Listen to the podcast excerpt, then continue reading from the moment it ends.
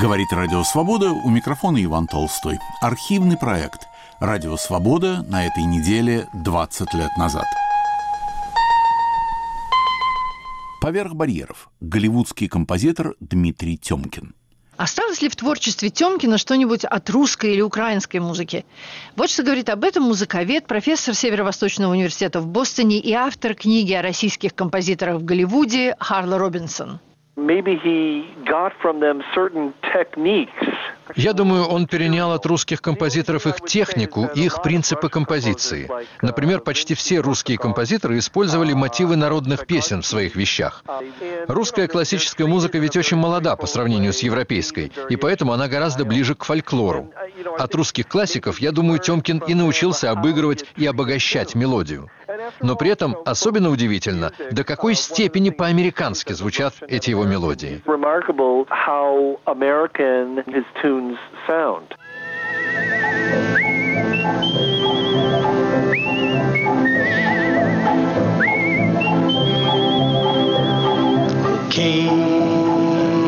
corral. Okay, corral. Outlaw band make their final stand. Okay, corral. Oh, my dearest one, must I lay down my gun or take the chance of losing you forever? Duty calls, my back's against the wall. Have you no kind word to say Поверх барьеров голливудский композитор Дмитрий Тёмкин. Программу подготовила и ведет Марина Ефимова. Эфир 28 декабря 2002 года.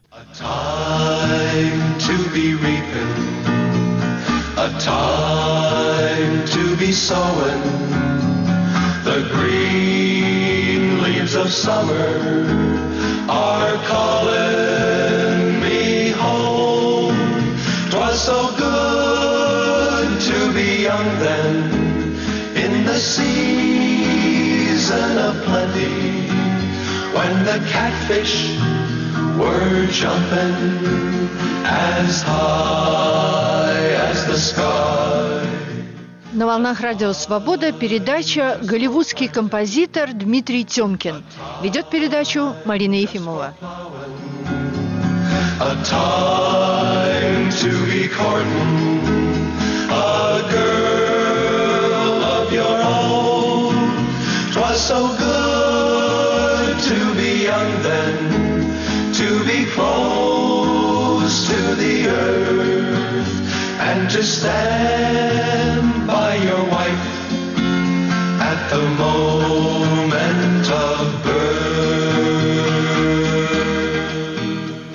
Эту песню «Зеленые листья лета» я впервые услышала в Ленинграде в 60-х.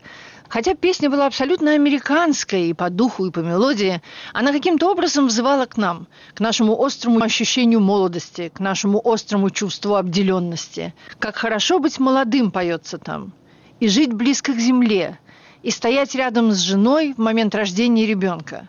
Только приехав в Америку, я с изумлением узнала, что мелодию этой песни написал человек по имени Дмитрий Тёмкин, петербургский концертный пианист, любимый ученик Глазунова, который в 1921 году 18-летним мальчиком вырвался, не без помощи Глазунова, из гатчинской большевистской тюрьмы и сбежал на Запад.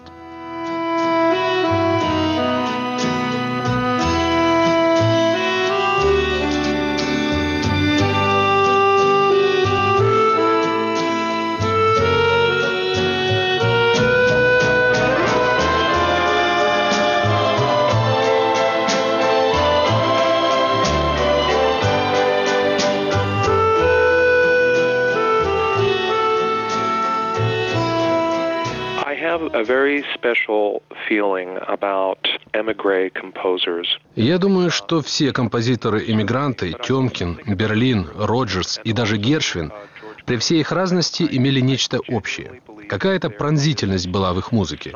В нашей передаче участвует музыковед, профессор университета Оклахомы Кеннет Фьюкс. Я не знаю, было ли это качество русское или еврейское, или вообще иммигрантское, но в их музыке звенела слеза.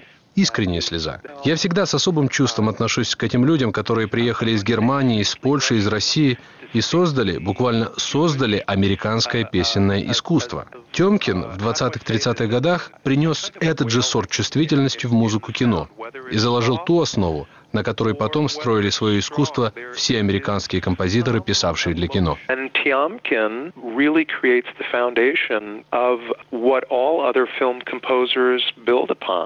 Bye.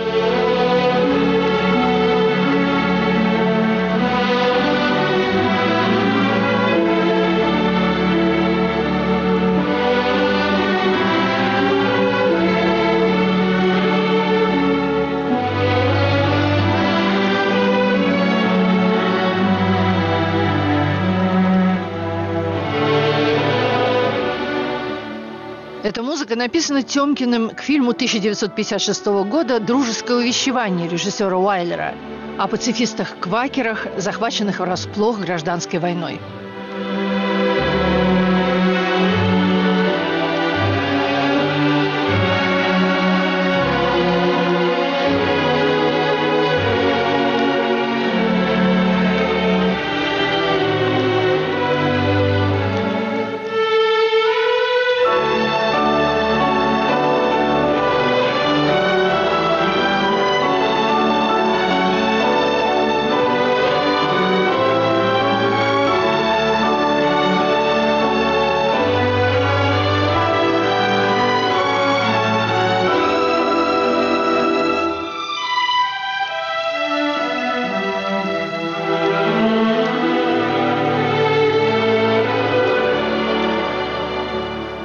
Дмитрий Тёмкин стал композитором случайно. Его жена, балетмейстер Альбертина Раш, привезла его с собой в Голливуд, где безвестный продюсер попросил его написать музыку к безвестному фильму «Воскресенье» по роману Толстого. После этого первого опыта Тёмкин написал или аранжировал музыку к 140 голливудским фильмам, включая «Большой вальс», «Познакомьтесь с Джоном Доу», «Это чудесная жизнь», «Пушки острова Наворона», три фильма Хичкока, два десятка документальных фильмов военного времени, включая фильм «Битва за Россию», а главное, он написал музыку к большинству знаменитых голливудских вестернов. «Аламо», «Красная река», «Рио Браво», «Дуэль на солнце» и «Полдень».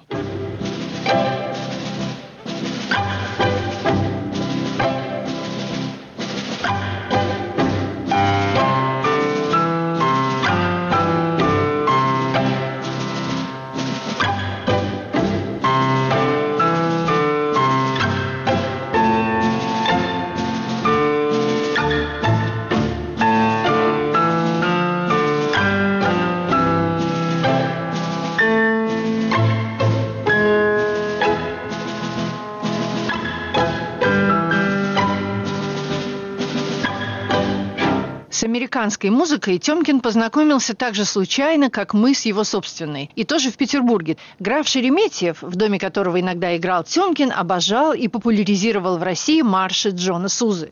Более того, у графа была черная возлюбленная, мисс Руби, приехавшая в Россию на гастроли с группой негритянских менестрелей. Она познакомила молодого пианиста с синкопированием, с джазом и с музыкой Гершвина, в которую Тёмкин немедленно влюбился. Надо помнить, что он начал как концертирующий пианист. Вы знаете, что это он впервые представил Европе Гершина, сыграв его рапсодию в стиле блюза в Париже в 28 году. Тёмкин и в Америке выступал как пианист много-много лет.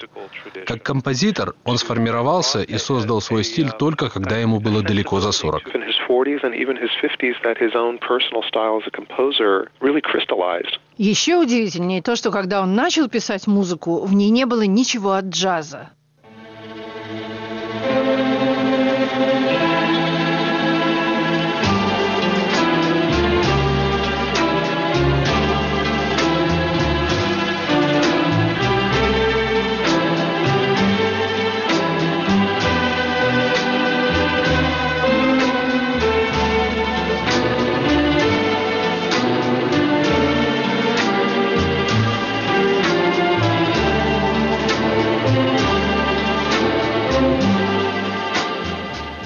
Один из примеров зрелого Тёмкина. Его музыка к драме 1960 года «Непрощенные» режиссера Джона Хьюстона, в которой американская семья на Среднем Западе отказывается принять в невестке женщину с индейской кровью.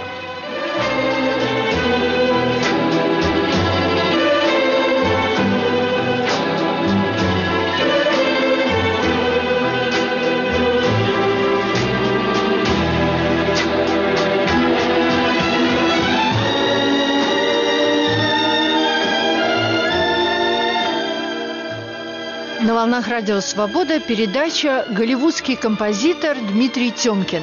Ведет передачу Марина Ефимова.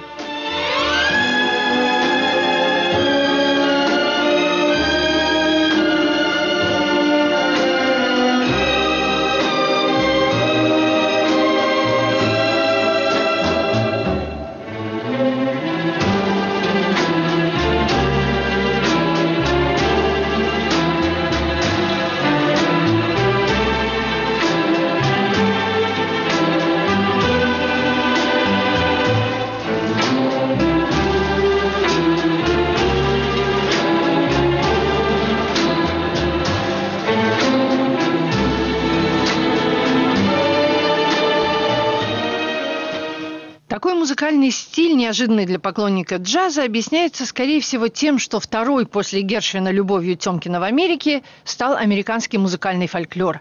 В этом повлиял на композитора его друг, кинорежиссер Фрэнк Капра, тоже иммигрант, автор культовых фильмов «Это чудесная жизнь» и «Мистер Смит едет в Вашингтон». В автобиографии Тёмкин пишет – Фрэнк познакомил меня со старой музыкой, с песнями Апалачских гор, гимнами Новой Англии, ковбойскими песнями, песнями рабов с хлопковых плантаций и балладами рабочих, строивших первые железные дороги. Я нашел настоящие перлы в коллекции Карла Сандберга, забытые мелодии с берегов Миссисипи и старинные хоровые песни дровосеков и матросов.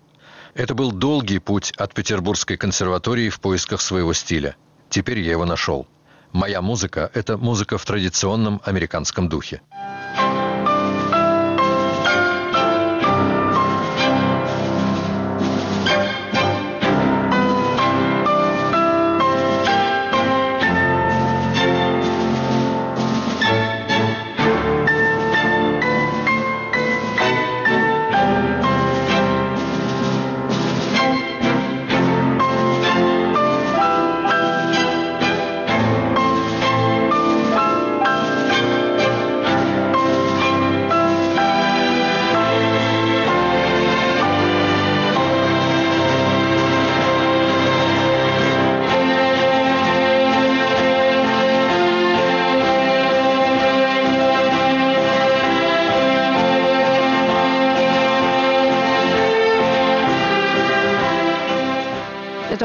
Написана в 1952 году к знаменитому фильму режиссера Карла Формана «Хай Нун» – «Полдень», в котором шериф маленького городка Гарри Купер остается один на один с четырьмя бандитами, потому что каждый житель этого городка находит какой-нибудь предлог не помогать ему.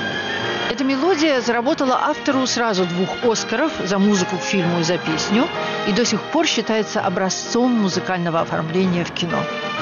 Осталось ли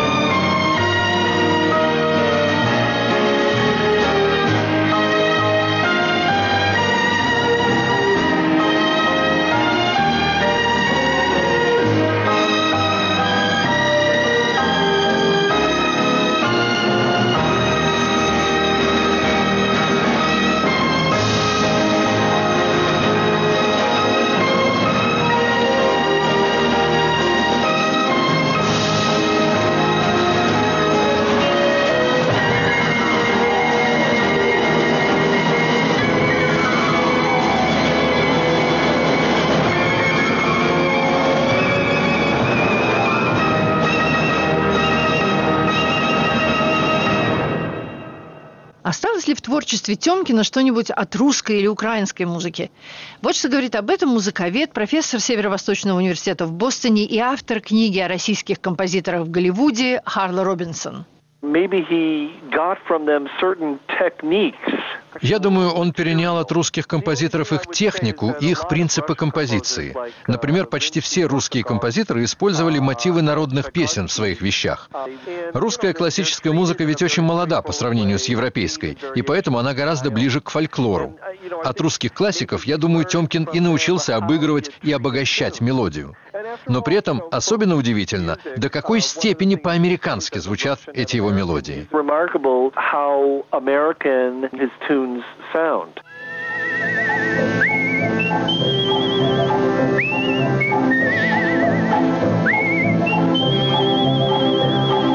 Okay,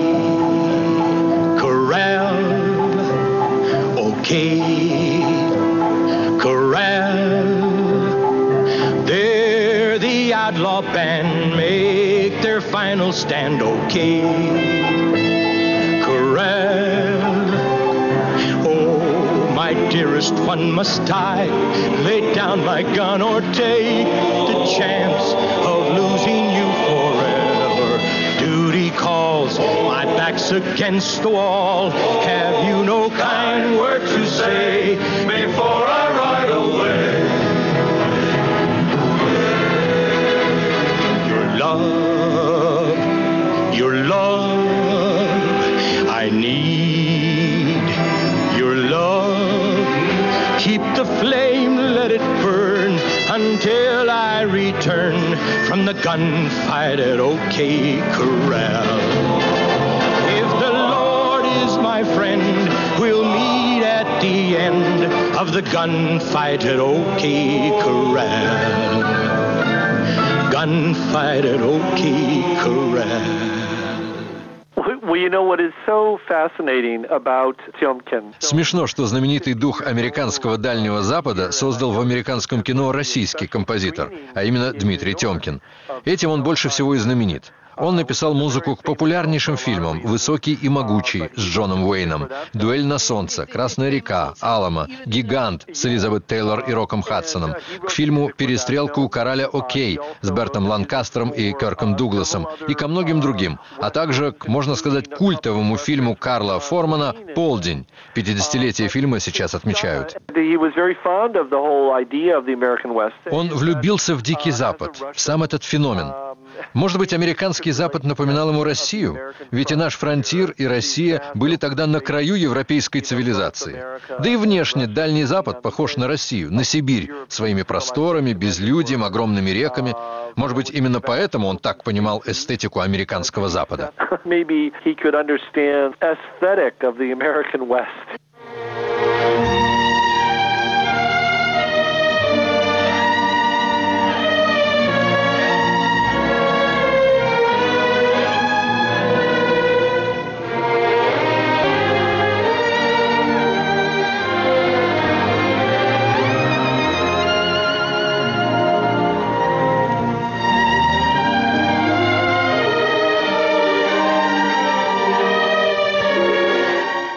Волнах Радио Свобода передача «Голливудский композитор Дмитрий Тёмкин». Ведет передачу Марина Ефимова.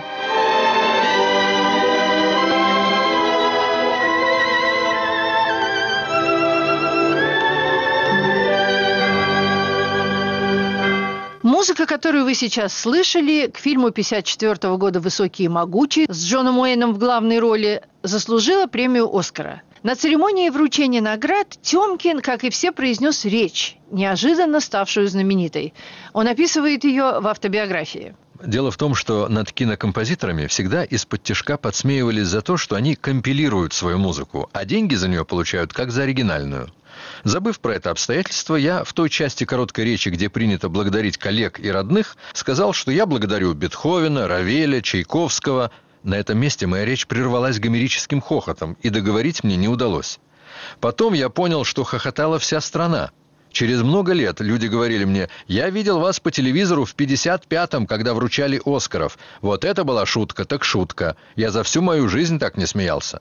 Некоторые коллеги перестали со мной разговаривать. Голливудские композиторы не могли простить Тёмкину и гораздо более важные вещи. Он стал пионером нового подхода к музыкальному оформлению фильмов. Об этом профессор Харла Робинсон. His film scores are very simple. Его композиции к фильмам очень просты. Это обычно вариации на тему одной мелодии, которая становится то эпической, то веселой, то любовной, то трагической. Посмотрите, как он использует в полне единственную мелодию, повторяя ее снова и снова. That one tune is used over and over again. В фильме это особенно впечатляет в те последние минуты, когда весь город ждет 12-часового поезда, на котором должен приехать убийца.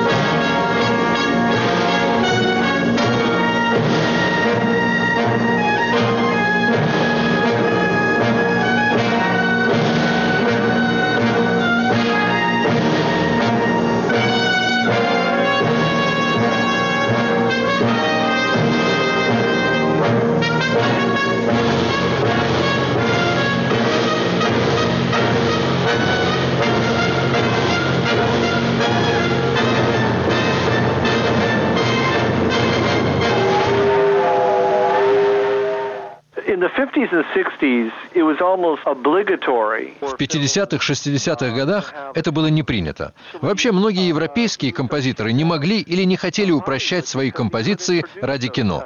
У Темкина с этим не было проблем, хотя он был концертный пианист и прекрасный оркестровщик.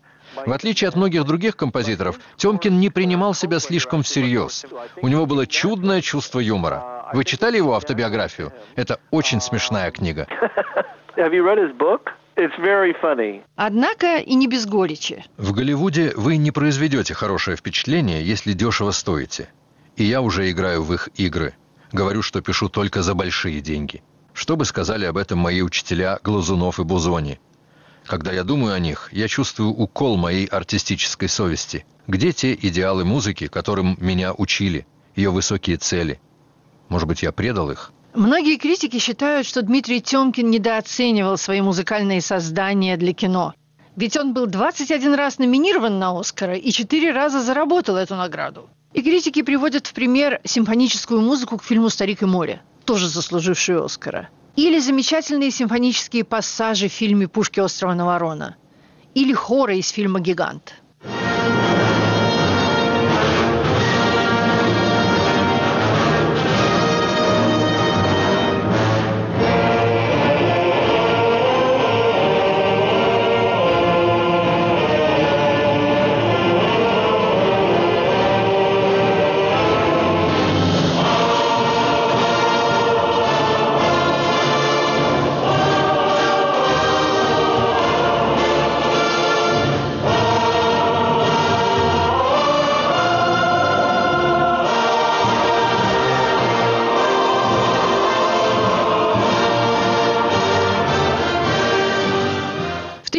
1971 году Дмитрий Тёмкин закончил свою композиторскую деятельность так же неожиданно, как и начал.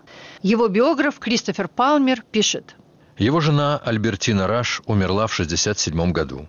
И Темкин почувствовал, что пора уезжать. Он поселился в Лондоне, в тихом районе, женился на молодой прелестной англичанке Оливии Пэтч, вел жизнь европейского интеллектуала, по утрам со страстью играл на рояле. И казалось, что 50 лет его жизни, Америка, Калифорния, Дикий Запад, все это было лишь одной из тех грандиозных мистификаций, которые так мастерски создает фабрика снов. A time to be reaping, a time to be sowing, a time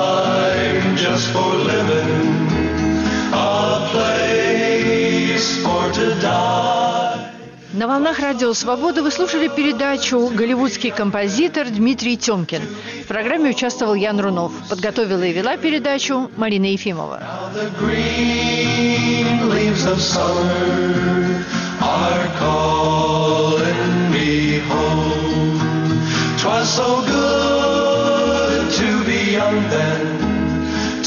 Close to the earth. Now the green leaves of summer are calling me home.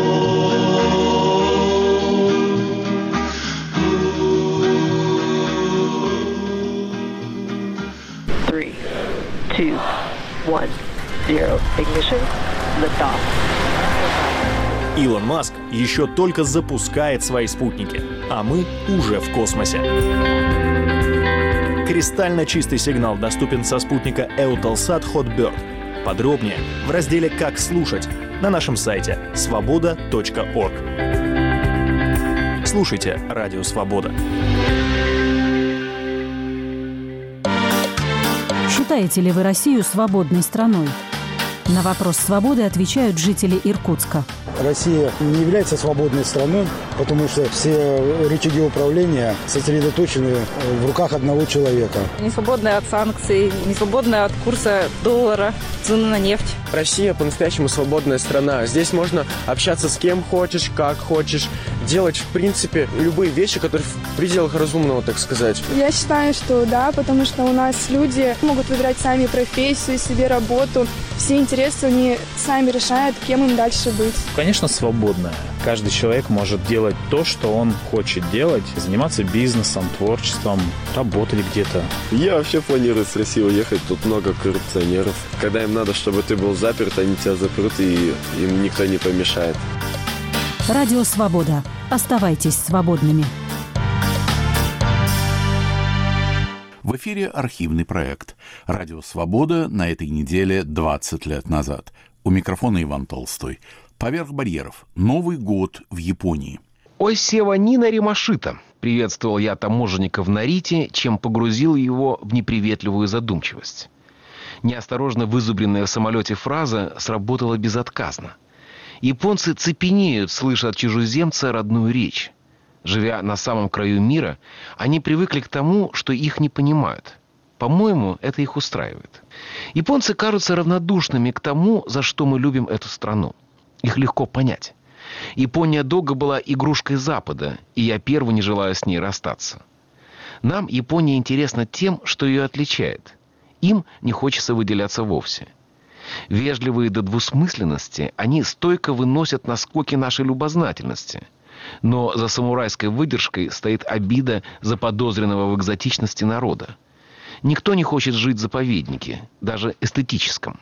Проще всего это проверить на себе. Достоевским, который открыл иностранцам русского человека, восхищается весь мир. Но сами русские больше любят Пушкина, потому что он и был всем миром. Для нас Пушкин уничтожал границу, которую выделяла Россия, но для остальных он, по обидному набоковскому выражению, русское шампанское. Наивный парадокс глобализации. Все хотят быть как все, надеясь, что другие будут другими. Труднее всего найти в Японии то, что о ней уже знаешь. Но это еще не значит, что этого в ней нет. Просто будущее ведет себя здесь агрессивнее, чем повсюду, вынуждая заглянуть в тот незавидный мир, что ждет нас всех. Почав Японию с Токио, ты шалеешь от жизни, упакованной как для космического полета. Здесь все, будто в китайской головоломке, входит друг в друга, не оставляя зазора. Тесно заставленный пейзаж вдавливает людей под землю, где японцы, как москвичи, чувствуют себя свободнее и уверенней. Потоки пассажиров передвигаются ловкими косяками, не смешиваясь и даже не задевая друг друга. Целеустремленность подземки не мешает развлечениям. Им отданы целые кварталы утробного города. Здешняя кондиционированная фантазия напоминает кукольную географию Диснейленда. Тут можно съесть неаполитанскую пиццу с баварским пивом, не выходя на свежий воздух. Многие так и делают, мало что теряя. Снаружи город серый скучен, как всякая новостройка. Цементный гриб, заразивший окрестности. Столица так безнадежно перетекает в предместье, что на перемены указывают только аккуратные, как грядки, рисовые поля, затесавшиеся между многоэтажными домами. Впрочем, рис можно выращивать и на балконе, скорее из патриотизма, чем для экономии. Урбанистический кошмар, как топор под компасом, путает стороны света – это уже не Восток и не Запад, а искусственный спутник Земли, тупо торчащий посреди сырого неба. Но когда в нем вспыхивают неоновые иероглифы, каллиграфия возвращает Японию на законное место. Сложная письменность, соединяющая две слоговые азбуки с китайской иероглификой, любую вывеску превращает в парад знаков. Птичий полет восточного письма заманивает чужеземца непонятным и многозначительным. В каждой рекламе чудится буддийская сутра.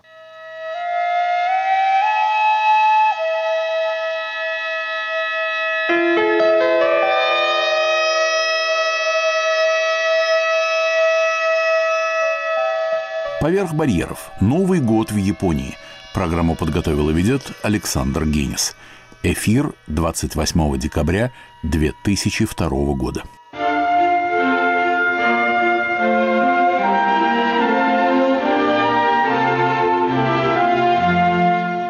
В эфире радиочерк Александра Генниса «Новый год в Японии». Рождество уже 30 лет я справляю без гостей, в кругу семьи. Мы с родителями придумали себе такой камерный праздник, чтобы отделить его от шумного Нового года. Со временем это разделение показалось мне еще более разумным, чем раньше. Хоть эти праздники и оказались соседями по календарю, они совершенно не похожи друг на друга. На самом деле Рождество – антитеза Нового года. Одно несовместимо с другим, как грамм с метром.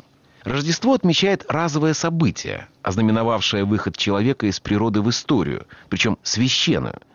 Распрямляя время, Рождество переворачивает часы, чтобы высыпавшийся песок обнажил дно страшного суда. Конец придает смысл пути и освещает его начало. За рождественским столом мы отмечаем день рождения времени. За новогодним – его похороны. Последнюю ночь года время умирает, словно змея, подавившаяся собственным хвостом, а над его трупом мы возводим пирамиду украшенной елки. Она стережет свою жертву, чтобы время не сбежало в вечность, а проросло, как зерно.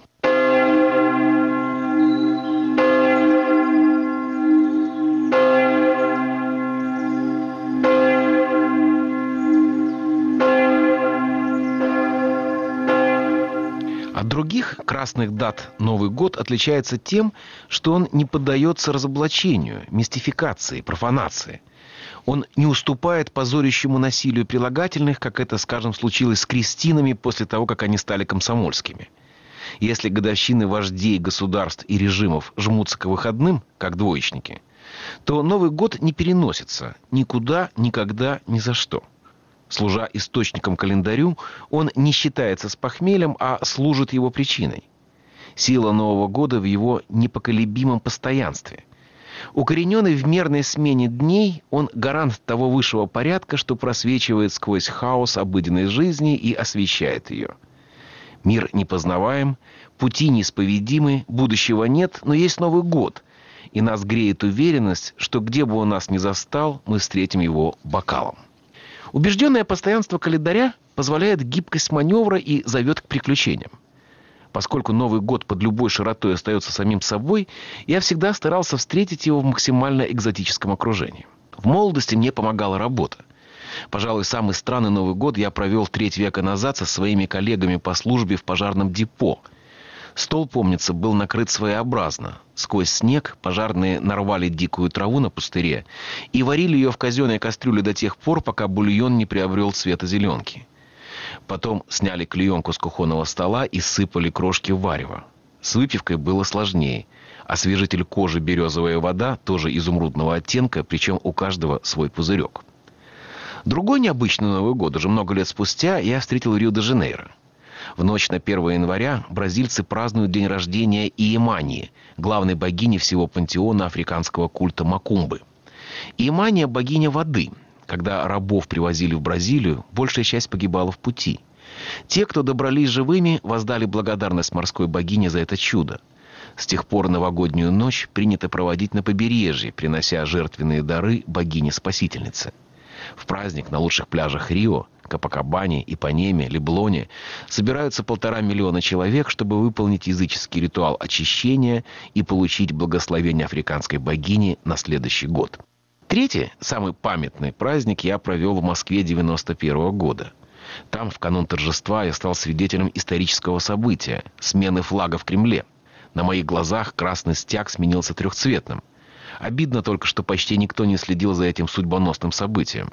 Красная площадь была пуста – Москвичи в ту голодную зиму бегали по пустым магазинам, лихорадочно пытаясь соврать новогоднее застолье. Однако больше всего мне хотелось встретить Новый год в Японии. Виновата в этом придворная дама Сейси Нагон эпохи Хэйян, тысячу лет назад жившая в столичном городе Киото. В Японии эти времена всегда считались золотым веком, что и неудивительно.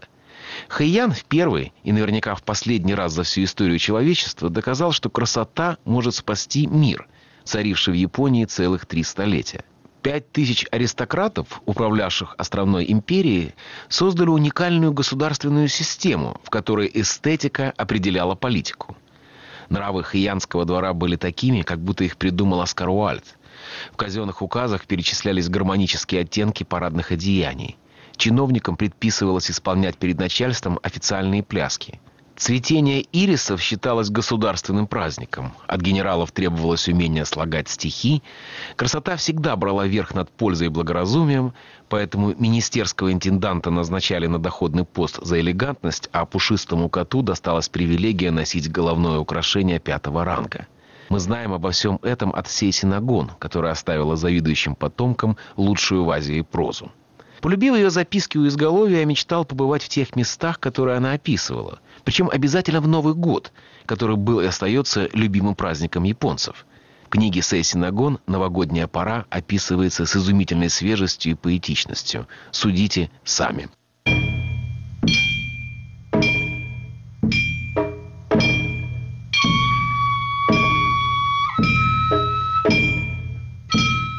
В первый день Нового года – Радостно синеет прояснившееся небо.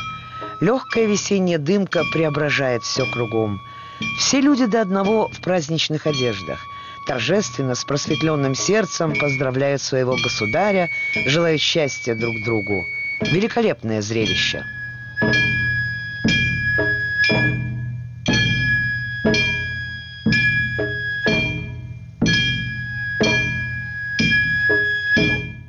Как это прекрасно, когда снег не ляжет за ночь высокими буграми, но лишь припрошит землю тонким слоем. А если повсюду вырастут горы снега, находишь особую приятность в задушевном разговоре с двумя-тремя придворными дамами, близкими тебе по духу. В сгустившихся сумерках сидим вокруг жаровни возле самой веранды. Лампы зажигать не надо, все освещено белым отблеском снегов. Разгребая угли щипцами, мы рассказываем друг другу всевозможные истории, потешные или трогательные.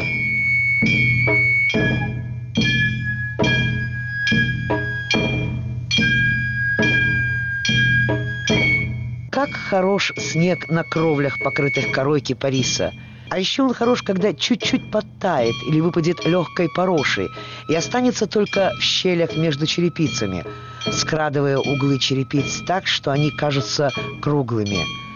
Как хорош утренний иней на темных досках крыши.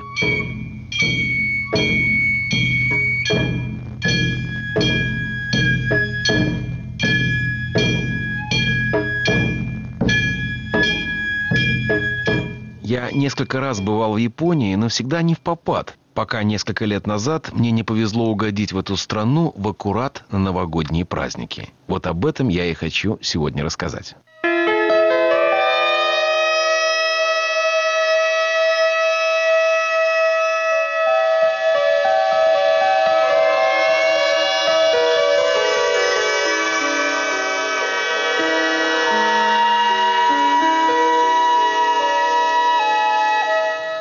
Вы слушаете радиоочерк Александра Генниса «Новый год в Японии». Ой, Сева Нина Римашита. Приветствовал я таможенника в Нарите, чем погрузил его в неприветливую задумчивость. Неосторожно вызубренная в самолете фраза сработала безотказно. Японцы цепенеют, слыша от чужеземца родную речь. Живя на самом краю мира, они привыкли к тому, что их не понимают – по-моему, это их устраивает. Японцы кажутся равнодушными к тому, за что мы любим эту страну. Их легко понять. Япония долго была игрушкой Запада, и я первый не желаю с ней расстаться. Нам Япония интересна тем, что ее отличает. Им не хочется выделяться вовсе. Вежливые до двусмысленности, они стойко выносят наскоки нашей любознательности. Но за самурайской выдержкой стоит обида заподозренного в экзотичности народа. Никто не хочет жить в заповеднике, даже эстетическом. Проще всего это проверить на себе. Достоевским, который открыл иностранцам русского человека, восхищается весь мир. Но сами русские больше любят Пушкина, потому что он и был всем миром. Для нас Пушкин уничтожал границу, которую выделяла Россия, но для остальных он, по обидному набоковскому выражению, русское шампанское. Наивный парадокс глобализации. Все хотят быть как все, надеясь, что другие будут другими. Труднее всего найти в Японии то, что о ней уже знаешь. Но это еще не значит, что этого в ней нет. Просто будущее ведет себя здесь агрессивнее, чем повсюду, вынуждая заглянуть в тот незавидный мир, что ждет нас всех. Почав Японию с Токио, ты шалеешь от жизни, упакованной как для космического полета. Здесь все, будто в китайской головоломке, входит друг в друга, не оставляя зазора. Тесно заставленный пейзаж вдавливает людей под землю, где японцы, как москвичи, чувствуют себя свободнее и уверенней. Потоки пассажиров передвигаются ловкими косяками, не смешиваясь и даже не задевая друг друга. Целеустремленность подземки не мешает развлечениям. Им отданы целые кварталы утробного города. Здешняя кондиционированная фантазия напоминает кукольную географию Диснейленда. Тут можно съесть неаполитанскую пиццу с баварским пивом, не выходя на свежий воздух. Многие так и делают, мало что теряя. Снаружи город серый, скучен, как всякая новостройка. Цементный гриб, заразивший окрестности. Столица так безнадежно перетекает в предместье, что на перемену указывают только аккуратные, как грядки, рисовые поля, затесавшиеся между многоэтажными домами. Впрочем, рис можно выращивать и на балконе, скорее из патриотизма, чем для экономии. Урбанистический кошмар, как топор под компасом, путает стороны света. Это уже не восток и не запад, а искусственный спутник Земли, тупо торчащий посреди сырого неба. Но когда в нем вспыхивают неоновые иероглифы, каллиграфия возвращает Японию на законное место. Сложная письменность, соединяющая две слоговые азбуки с китайской иероглификой, любую вывеску превращает в парад знаков. Птичий полет восточного письма заманивает чужеземца непонятным и многозначительным – в каждой рекламе чудится буддийская сутра.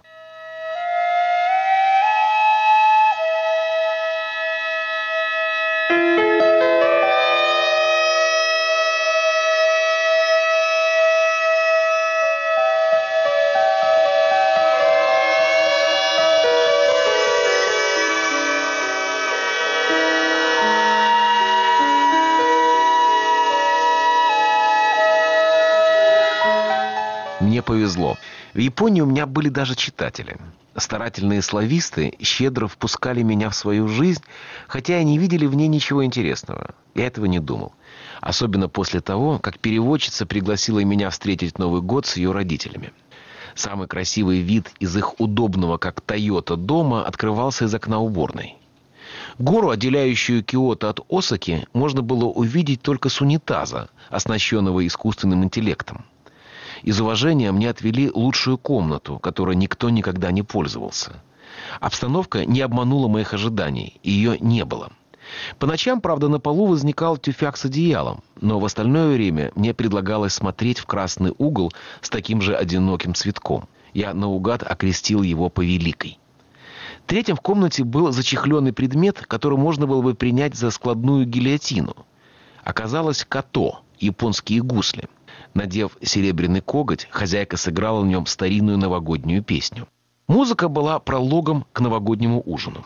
Я готовился к нему как к баталии, зная по прошлому опыту, каких трудов стоит с одной стороны не ткнуться носом в тарелку, а с другой не треснуться затылком, опрокидывая рюмку. Но в этом доме традиционно низенький столик скрывал милосердную яму. Старшие сидели на коленях, младшие вытянув ноги. Говорят, что это новшество прибавило росту целому поколению. Встав с колен, Восток стал неудержимо расти, что, собственно, и предсказывал Ленин. Главное место на столе отводилось неизбежно в новогодние праздники креветкам. Символика их весьма сложна. Дело в том, что изогнутый креветочный хвост напоминает японцам о согбенной старостью спине. Таким образом, вареная креветка означает пожелание долголетия. Остальные новогодние яства я не берусь перечислить. Из знакомого был один белый хлеб, который, боюсь, что из уважения к заграничному гостю ели на десерт ножом и вилкой. Как я и надеялся, речь за столом шла на экзотические темы.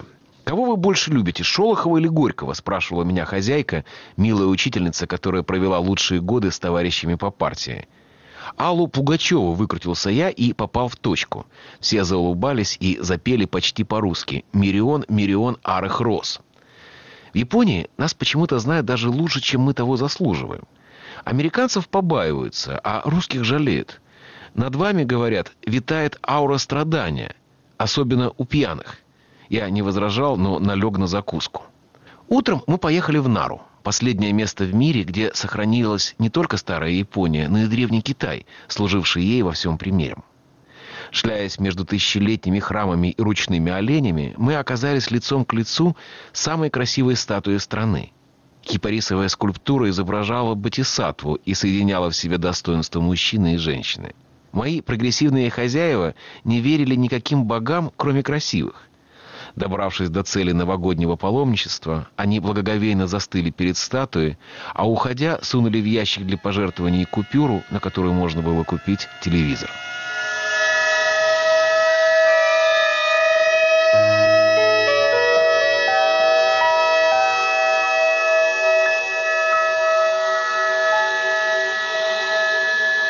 Вы слушаете радиоочерк Александра Генниса «Новый год в Японии». Надо полагать, что гость из меня был непростой. Я с детства все хотел знать, и день начинал с вопросов. Едят ли японцы хлеб на сладкое?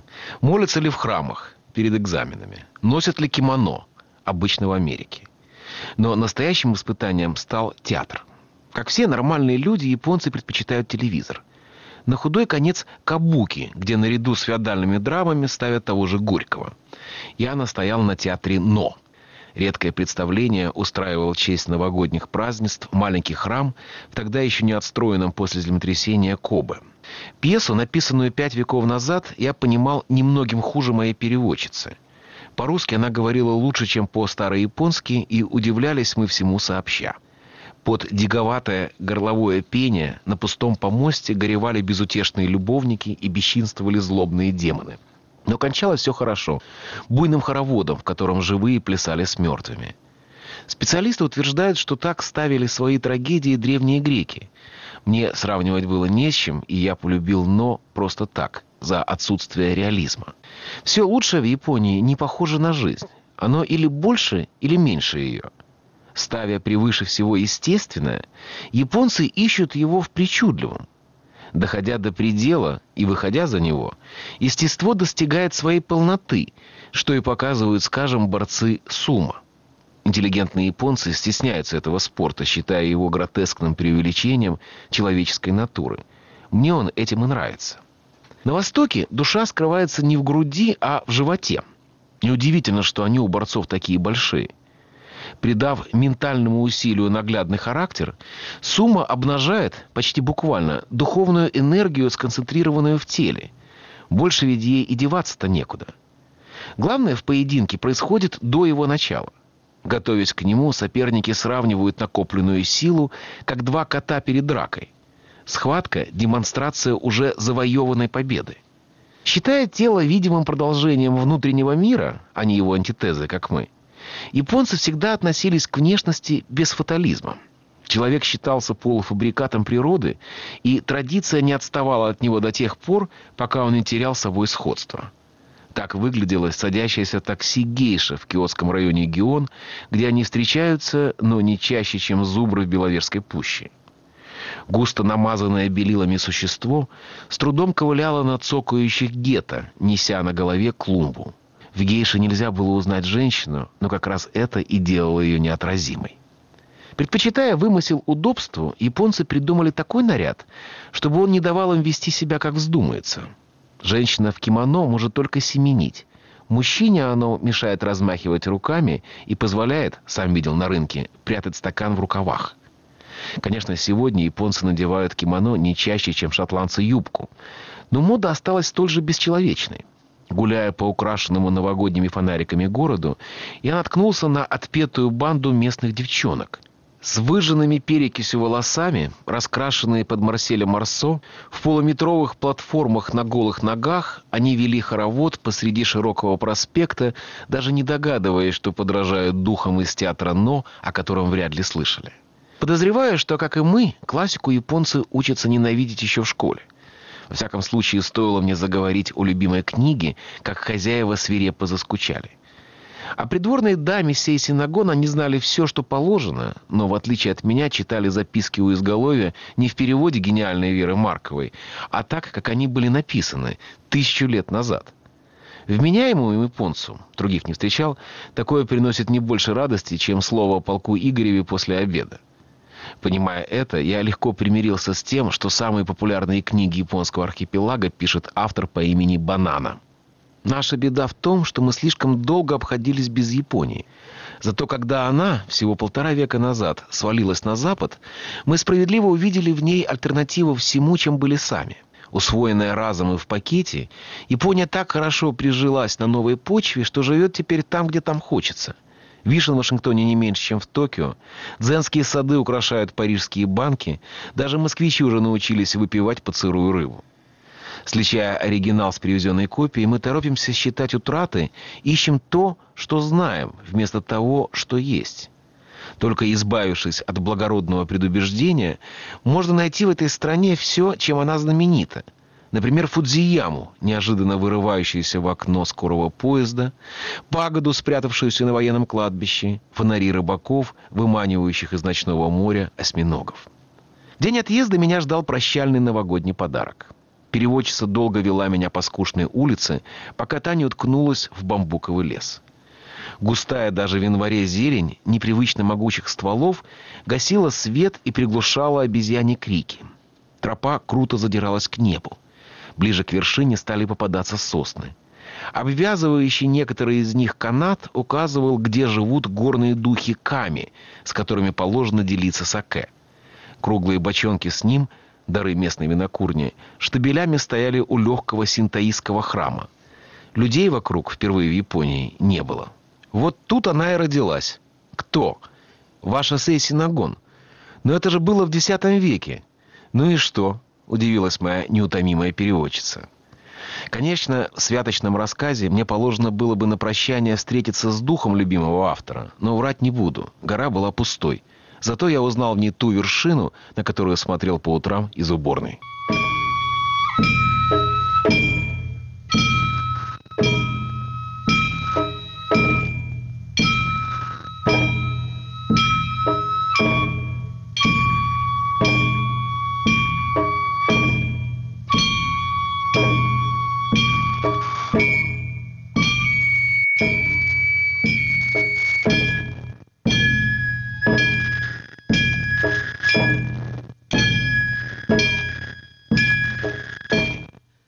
Слушали радиоочерк Александра Гениса «Новый год в Японии».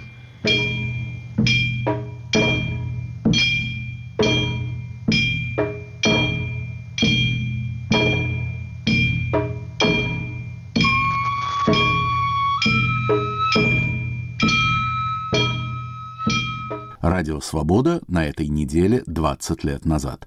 Над архивным проектом работает редактор Иван Толстой.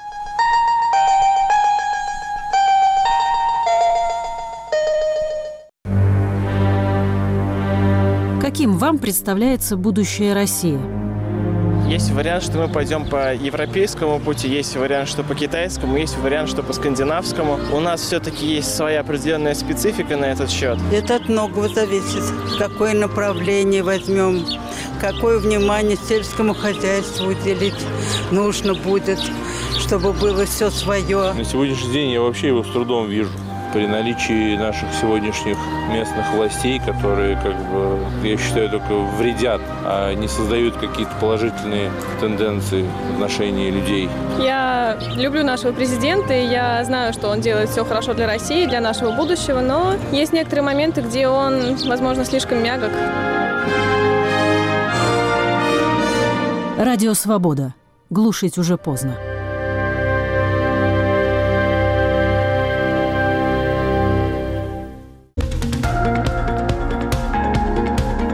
Самые интересные актуальные события в блогах и социальных сетях. Споры, шутки, мемы. По понедельникам и четвергам с вами в эфире Аля Пономарева. Цитаты «Свободы» – звуковая версия популярной рубрики сайта «Свободы» в 20.32 с повторами в течение недели. Слушайте «Радио Свобода».